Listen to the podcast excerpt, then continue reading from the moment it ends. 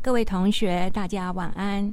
这里是心灵的桃花源，我是何心，很高兴我们又在空中相会。今天我们要继续请静师姐跟我们分享一下，她走进慈济大爱台以后，她的人生有什么新的改变呢？是不是更快乐了呢？嗯，真的是，我觉得我现在日日都非常非常的感恩呢，觉得精神上是很清安自在的。哎，对了，其实我刚刚回到大爱电视台的时候呢，有一件事情是非常不能习惯，因为在大爱电视台我们都是穿制服啊。那么过去呢，在商业电台的时候呢，每天不至于打扮的花枝招展，但是至少每天都换不同的衣服嘛，所以你就给自己很多的理由去消费啊。而且你买了一套衣服以后呢，你就觉得说，哎，要买哪一双鞋子来搭配一下。下有的鞋以后，你会觉得说，哎，是不是再买个包包呢？而包包的话都要讲究名牌啊。所以说，其实呢，我们家有很大的一个空间，都在堆放我的那些这个呃精品。但想起来是很划算呢。对呀，所以说那时候。开始要穿制服的时候，不用再为每天穿什么伤脑筋的时候，我突然很烦恼了。我家那么大个空间，对都在放那些衣服、包包的，那那些该怎么办呢？所以还好的，去年年底的时候，我们大爱台的同事呢办了一场的义卖会啊，我已经解决了很大的一个部分了。而且呢，我们在慈济在这个环保站呢，事实上也都有在回收啊。那么师姐们整理了以后呢，都会可以再做二手衣、二手东西来义卖，又可以来呃帮助其他的人呢。所以稍。稍稍的疏解了一下我的不安 跟罪恶感，但是从今而后啊，不再盲目的消费了，因为上人现在在呼吁我们要克己复礼，确实是啊，每次下手是买东西消费之前，是不是就先想一想看，到底是想要呢，还是需要呢？其实答案如果是需要的时候，那当然就下手买了，但是如果往往都是因为我们想要，都是因为我们太贪心了，所以呢，有时候要克制自己的欲望，如果克制自己的欲望，少消费。一点，事实上就可以让我们的地球啊少一点点的负担。克己复礼并不是什么大道理，而是就是从我们自己每一个人来开始做起，而且就是小小的一个动作呢。就可以对地球很环保。那刚刚谈到说，我回到了大爱电视台来，嗯，刚开始的时候其实也有很多不习惯的地方，因为在过去的这个滚滚红尘呐，尤其在商业电台啊，竞争非常激烈的地方了，难免沾染了很多的习气。比如说，嗯，我们会力求表现自我了。比如说，你有七分的实力，你可能会夸张变成十分了，就是希望在这样子一个。高度竞争的一个环境里面呢，你自己能够脱颖而出，被你的长官所所重视、所任用啊。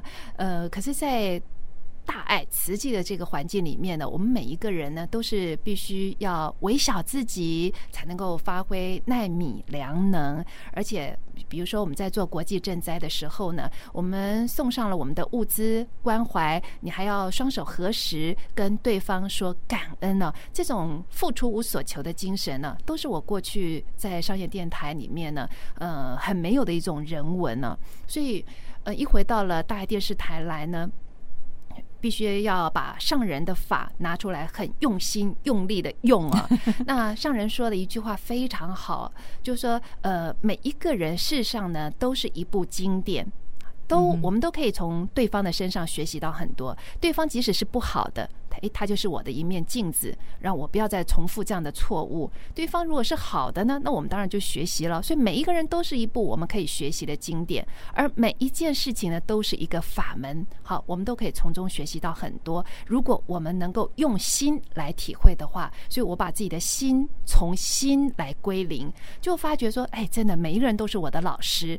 因为呢，呃，我第第一个节目呢是《校园物语》，呃。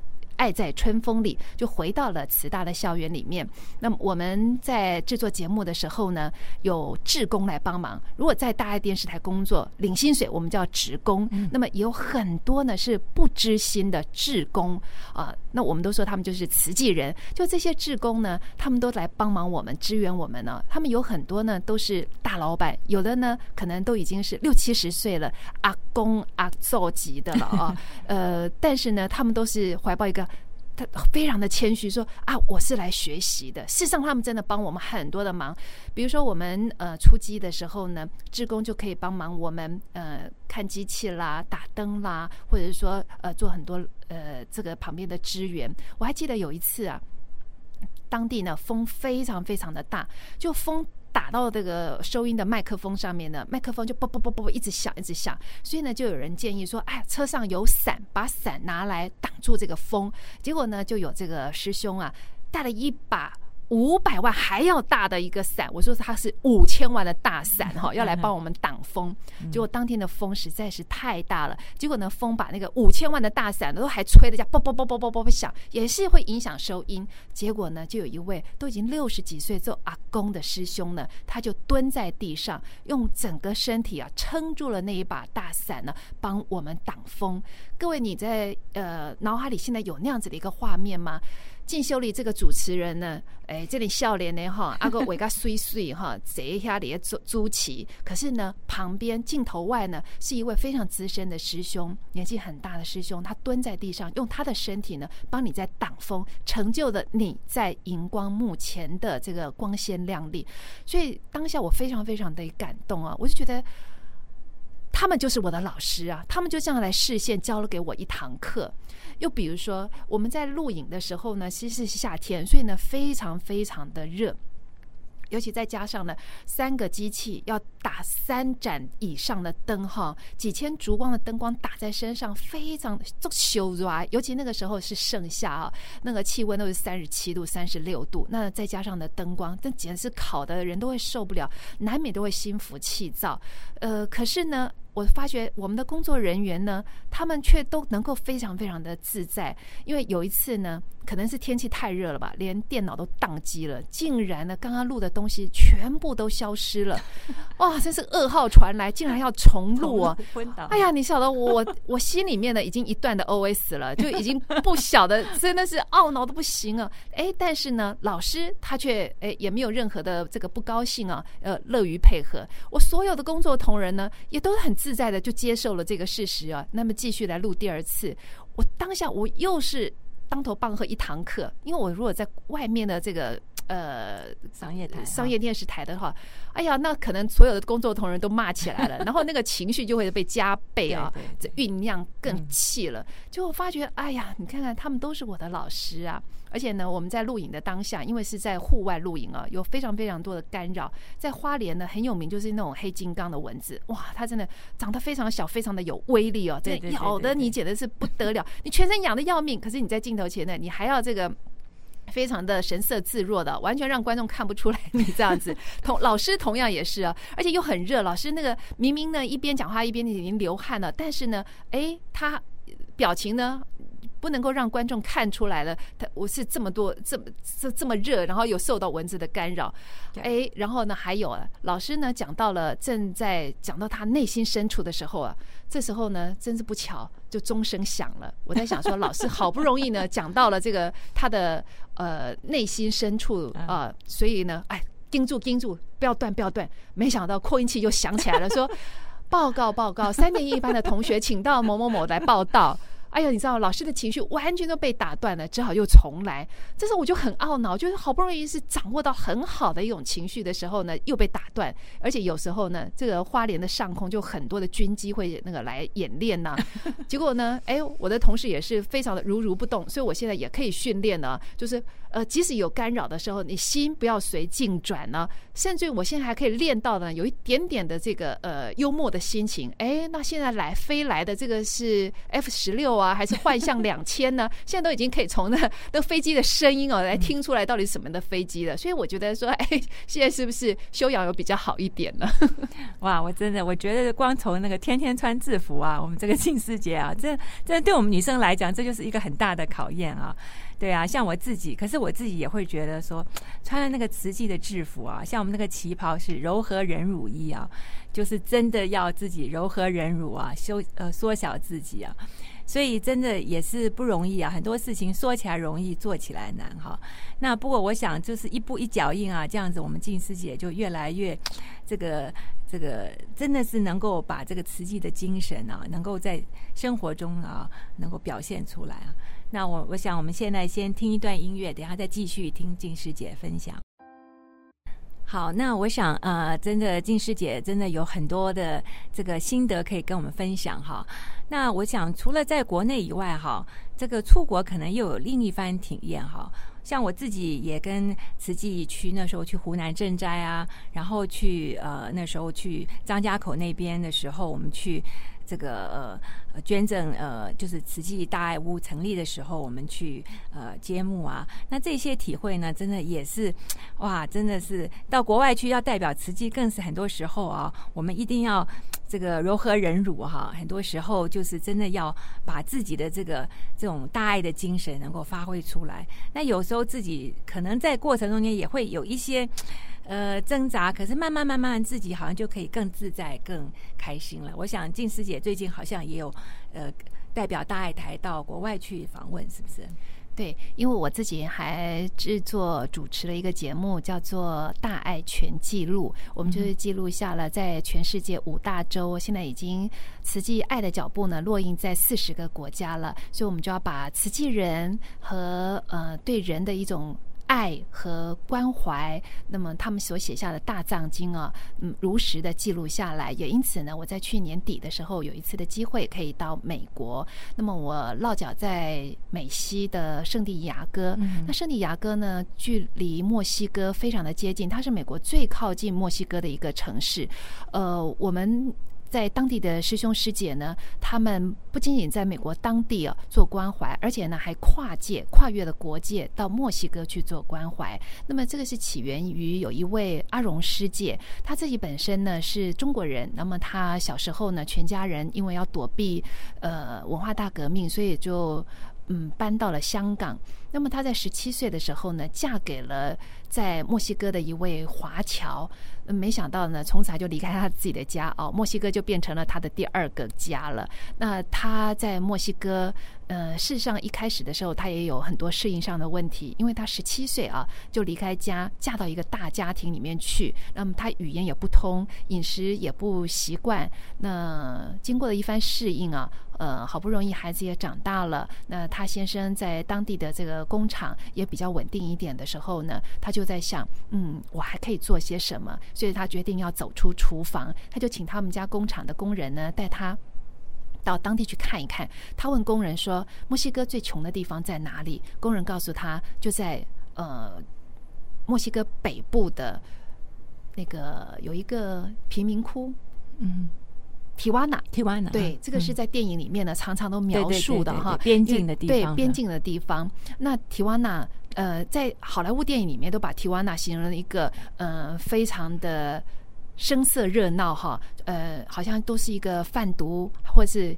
买毒的地方，那那只是这个地方的一个层面。为什么？其实它有它的一个背景啊，就是因为说很多这个墨西哥人呢，他们都很希望偷渡到美国去，所以他们就会呃慢慢的移动到了墨西哥的北部。那么在最靠近边境的这个提瓦纳这个地方停留下来，那他有办法呢就。偷渡到美国去赚美金呢？那么一直都没有机会的，那只好停留在提瓦纳哈。那么继续的伺机行动，但是呢，他们通常都是离开家很远，所以他们几乎是身无分文。这个地方就慢慢慢慢就形成了一个贫民窟。所以阿荣师姐去关怀的时候，她当下非常非常的惊讶，怎么有这么多的穷人呢？尤其她走入了穷人的家庭里面去帮忙他们的时候，她觉得这么多的穷人，她真的救不完。为什么会这么穷？原来她发现是教育的。关关系，因为墨西哥人他们信仰的是天主教，他们是不节育的，所以每一个家庭呢，一生都是七八个孩子，至少哦。而且在提瓦纳这个地方，又因为男人都偷渡到美国要去赚美金嘛，所以通常都是单亲家庭，一个妈妈带着七八个孩子，那他们生活都有困难了，再怎么说让孩子受教育呢？孩子没有很好的教育，就连最起码的工作呢，他们都找不到，所以就这样恶性循环了。孩子生孩子，那么呢又继续的穷。世袭下去，所以阿荣师姐看到这样的一个情况了以后呢，她决定要帮他们盖教，盖一间学校。你会觉得真是痴人说梦啊？因为一个家庭主妇啊，怎么帮墨西哥人来盖学校？这个阿荣师姐真的是有愿有力啊！最重要的是你有没有这一份的心，那你要产生这个行动。所以当下他他还告诉我说，那时候呢，他去做关怀啊，其实呢都是他的私房钱，因为他就是管家里面的这个钱嘛，呃，所以他就把那个买菜钱呢，呃，每天都省一点省一点，然后塞到自己的荷包里面了，就这样子累积了有一笔钱了后，他就去做关怀。然后当下呢就呃把钱给了那个有需要的这个家庭，然后等到钱用完了，他又不敢去墨西哥了，赶快又躲起来哦，在家里面继续的存钱存钱，以后有了一笔钱呢，再过界到墨西哥去做关怀，就这样做，一直做到了一九九一年的时候呢，他认识了慈济人，他才发觉说啊。一个小爱啊，可以怎么样来成就一件事情？或许每一个人的力量很有限，但是把它累积起来，就是可以做一件事。因为你说看一滴水怎么样不干渴，就只有让它流到了大海里面去。所以呢，他个人的力量有限，但是结合了慈济以后，他就觉得说，嗯，大家可以一起来做了。所以呢，当时他。提出来说要盖学校的这个念头了以后，非常的得到了慈济这个美国的总会的执行长啊的同意，那么就大家一起来了，出钱出力，所以呢，在当地呢就成立了一所慈济小学。那么在去年底呢，这个慈济小学啊，已经呃。人越来越多了，都不复使用了，所以呢，我们呃慈济人又帮他们再盖了六间的新的教室。这说起来像是在沙漠里面的一个奇迹哦。怎么说？你晓得？因为在提瓦纳这个附近城市以外呢，其实都是一片的荒漠，都是像沙漠这样子片草不生啊。那么慈济人在那边盖学校啊，那等于说沙漠上呢有了有了一所学校，那很多的父母亲呢，他们就闻风而来啊，有了学校，哎，他们就把孩子呢呃送来这里读书，家庭。也搬来了，而有了家庭了以后呢，就开始有商店啦，要做生意啦。有了商店以后呢，哎，政府发觉说，嗯，这里还蛮热闹的，把。公车都开进来了，好，慢慢的也帮他们呃拉了水呀、电呐，一个小城市就这么俨然诞生了。所以你说他们当地人怎么会不爱慈济人呢？他们好爱哦，这一切都是慈济人给他们的。而且那个时候呢，学校里面呢就是用铁皮搭起来的教室，那么慈济人呢还千里迢迢帮他们种树，而且呢还呃。就是栽培了很多的大爱妈妈，就是孩子的妈妈，让他们呢也愿意为学校来付出。大爱妈妈就每天呢到学校来帮这些树木浇水。等到我们去年再去的时候啊，树都小树苗都已经长成了大树了，就可以遮荫了。你觉得是不是很奇妙的事情呢？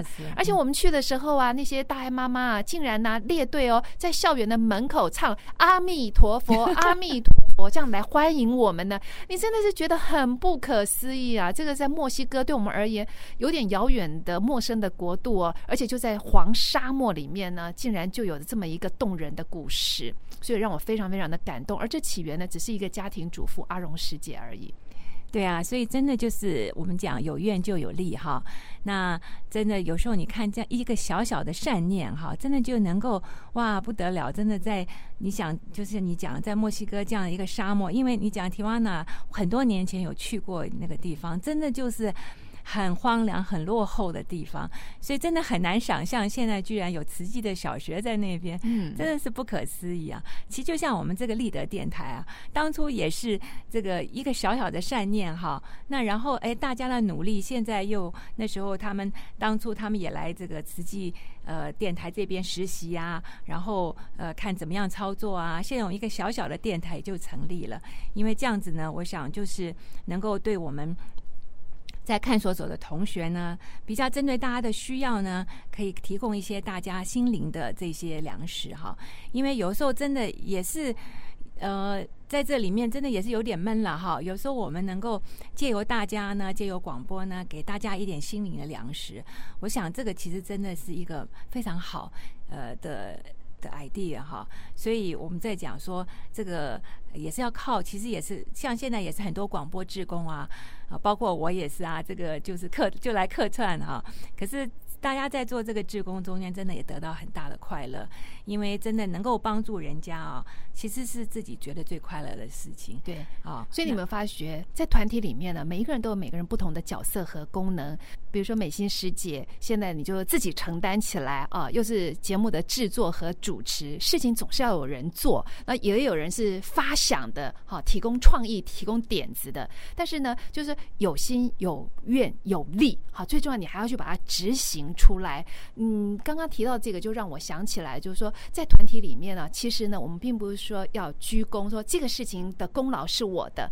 呃，如果你能够是很珍惜你自己是在这个参与的其中的一份子的话，那我相信大家一起来就能够成就一件好的事情。像呃，在呃慈济大学里面，我也访问了有一位老师，事实上她是马来西亚的一位侨生哦，一个很漂亮的女生哦，而且比我还要年轻哦，真的，你走在路上会多看她一眼。但是她在马来西亚当地呢，是一位校长哦，而且呢，女中豪杰，还是一位律师。事实上，她的出身非常非常的苦，因为在马来西亚呢是。比较排华的，那他们的社会都就是以马来西亚人为主，所以政经啊，最主要是掌握在这个马来西亚人的手里。那华人想要出头，其实非常的不容易，尤其这个美女呢，她又是出生在一个贫穷的华人家庭啊，所以要出人头地是要加倍的努力。但是最后，她还是靠着她的努力呢，挣得了她该有的荣誉。她是律师，同时在当地的中学呢担任校那么因缘际会，他回到了呃花莲。在我们的慈济大学里面呢，呃，担任老师，他上了一堂人文课，但是呢，因为他有马来西亚的口音呢，所以呢，常常会被同学们呃 笑他的这个讲话。对，其实同学真的是比较不成熟啦，就很明白的跟老师也不配合，所以他刚开始的时候其实是非常非常的挫折的。后来他也在慈济教育事业体里面换了其他的工作，那么慢慢慢慢的累积。嗯，就是他也是同样的要把心归零啊，因为他也要放下他的身段呐，那重新来学习。结果他说他现在呢已经悟出来，就是说凡事呢就是不要抢出头，只要是重在参与哈这个过程。哎，后来呢我把这个心得跟别人分享的时候，有一位师姐呢。嗯，他也讲了，他说在慈济呢，要把事情做得很成功，那是理所当然的事情了。但是做成功了，那么还没有人知道主办的人是谁，哎，那才是真的圆满。所以呢，我又从中体会到很多了。嗯，每一件事情啊，最重要是我们自己要去付出，尽我们自己的份本分呢。而这个结果荣耀属谁，那不是我们应该去计较的了。对，其实我自己也是觉得说哈，因为有时候在朋友之间，好像好像我也是，呃，算是有做一些志工啊，也做的不错啊。有时候自己也觉得啊还不错，可是每次到慈济，有时候就会觉得很惭愧啊，因为真的看待呃，有时候像我们讲，有的白发苍苍的这些师姐，他们还是默默的在做哈，而且呢，也许他去做接待呢，还比你要早出晚归啊，比你要尽责啊。有时候就会觉得那种。惭愧心、惭愧心和忏悔心，就会觉得说，所以我自己也常常觉得说，其实能够愿意做这种最卑微、啊这种最无名英雄的工作，是最伟大的。呃，因为有时候在荧光幕前的那种、那种呃名声啊，或者是那种掌声啊，其实虽然是。就是在这些方面，虽然有些人是觉得啊，这些是才比较了不起的，可是就像你刚刚讲的，真的在躲在后面默默付出的，然后他们完全不要求回报，那才真的是了不起的。不过我相信呢，虽然他们。没有呢，得到那么多的掌声，因为很多人根本不知道他做的嘛。可是我相信他心里还是非常快乐的。所以一个人其实能够快乐，其实我觉得就是最大的财富。可不过要怎么样快乐呢？我想就是要有一个要自己觉得很踏实。嗯，好，你才会快乐嘛。对，如果说呃，你所拥拥有的一切呢，都是天上掉下来的，其实你心里非常的不踏实，好，每天都很惶恐，哪一天会失去？对，你是不是有这样的一个实力，再把它给找回来？你在这种恐惧当中，我想应该也活得不踏实，就不会快乐了。对，而且我其实我自己是觉得说，能够帮助别人啊，其实的人是最快乐的人，嗯，对不对？所以这样想，有时候我常常觉得说。嗯，可能像我们上人啊、达赖喇嘛，他们真的是最快乐，因为常常在帮助别人呢，所以他的心里也会觉得很踏实。像你刚刚讲的了，哈。不过美心师姐，现在你的听众可能会怀疑了，我又不是达赖喇嘛，我也不会是正言上人的话，那我怎么来帮助人？事实上，我觉得说，嗯，帮助人是随缘随地、随时都可以来做的。有很多人他们都想着说，哦，等到我有钱的时候，等到我有办法的时候，等到我有时间的时候。不过上人说来不及了，因为你不知道无常先到还是明天先到，所以应该就是把握当下。这个当下有这么一个因缘呢，是多么难得的事，所以就是把握当下。那所以说你可以随时的去做，你眼前看得到的，有有一个老人家他要让他需要一个座位，你就让座，对不对？或者说呃。一句好听的话，啊，你的朋友今天他非情绪非常的低落，哎，你就安慰他，给他一些劝解。那其实就是让人欢喜，也是一种布施。所以布施不一定是财的一种布施哦，时间的布施。比如说，呃，今天美心师姐舍了她自己的时间来做这广播节目，希望能够带给大家的一些的这个呃陪伴。我觉得这时间的布施也是很了不起的。好，或者是说法的布施。好，我们常常一句话，如果能够给对方一些的智慧来开导他的话，那这也是布施啊。所以。不要吝惜自己哦，也不要小看了自己哦。对啊，真的今天很谢谢啊，静师姐跟我们分享了这么多哈。她来到慈济，真的看起来真的是更快乐了。所以真的能够付出，就是能够更快乐。所以我也希望说，我们每个人从自己的身边做起，一个小小的善念，一个微笑，其实都可以带给别人很大的快乐。好，谢谢大家的收听。